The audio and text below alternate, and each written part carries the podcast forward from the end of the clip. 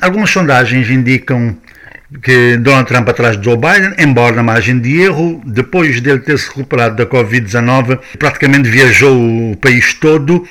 Uh, nestes últimos dias, acha que um, o Presidente Trump conseguiu garantir a sua reeleição? Eu uh, posso lhe dizer que eu não acredito nas sondagens, uhum. porque em 2016, na véspera das eleições, em 2016, dava Hillary à frente em 13 pontos.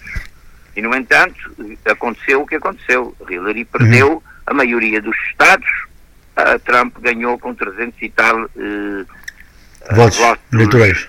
Do, do, elector, do electoral votes, não é? Uhum. Electoral votes. Uh, portanto, eu, eu não acredito no que eles estão a dizer. Até porque há que pôr em conta o que se chama o, o efeito do entusiasmo. É? Uhum. Você vê os eventos de Donald Trump com mais de 15, 30 mil pessoas. Vê-se os eventos de Joe Biden, que são muito menos, em primeiro, menos quantidade, segundo, com muito menos gente, com 150 pessoas. Na semana passada, ele foi a Filadélfia, um evento que só tinha 8 pessoas. Pois foi no, mês, no dia seguinte a Ohio, um evento que tinha 150 pessoas.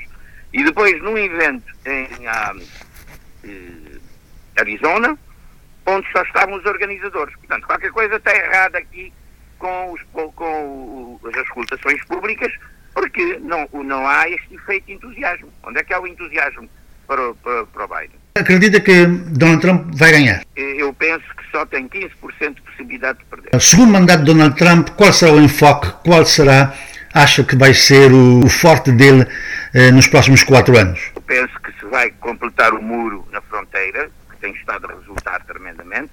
O número de pessoas a entrar ilegal na América, que estava 75 mil pessoas por dia, baixou tremendamente, depois de, da construção dos primeiros 400 uh, pés de, de muro.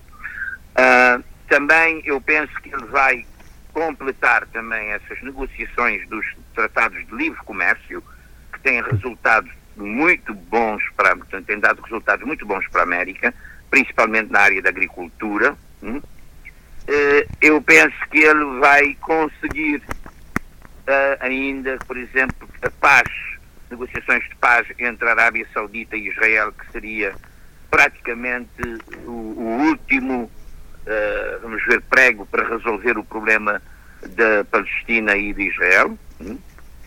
eu penso que a maior parte dos soldados que estão uh, em, nos locais, nos focos de guerra uh, que estão a ser, portanto, guerras que estão a ser, que estão a acabar, portanto, no Afeganistão, ele já disse que a maior parte dos soldados virão para a América passar o Natal, estarão cá de vez uh, para o Natal, e, e, que só vai ficar 1.500 soldados na Síria e também militar também no Iraque. Portanto, está Uh, isto é outra coisa que é, uma, é, o objetivo dele, que é acabar com as guerras.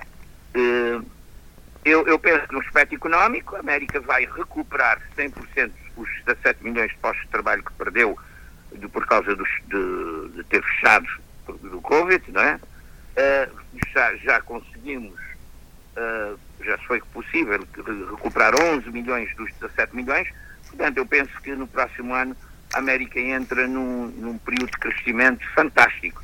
Ah, se não se atingirmos números de 4 a 5% de crescimento, seria, seria eh, inédito nos últimos anos.